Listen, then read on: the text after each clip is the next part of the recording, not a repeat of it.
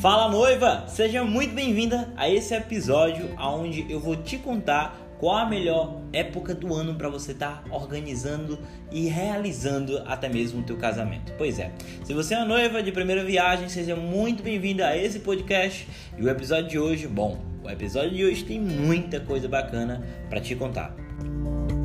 Música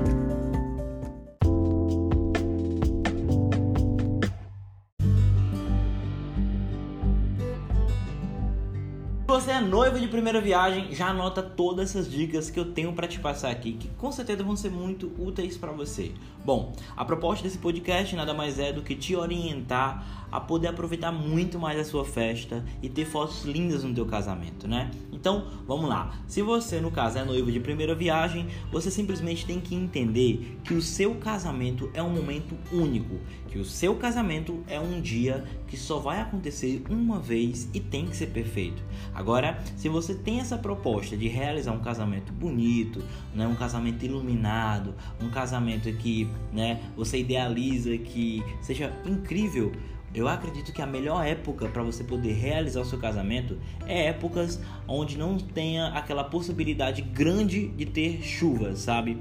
Claro que existem casamentos que acontecem na época de chuva em locais fechados, tudo bem, isso, isso, é, de, isso é de menos comparado à quantidade de casais que de maneira nenhuma gostaria que chovesse no dia do casamento. Então, se atente nesse ponto. Olhe as épocas que não tem chuva, que você vai ter a probabilidade, né, de ter um casamento bonito com relação ao tempo, entendeu? Bom, Fico muito feliz que tenham gostado aqui desse episódio, tá? Foi uma coisa bem rápida, bem simples para poder te passar, né, a respeito sobre as épocas do ano. Bom, agora se você mora aqui no Ceará, vou até te dar uma dica extra aqui para você, ó.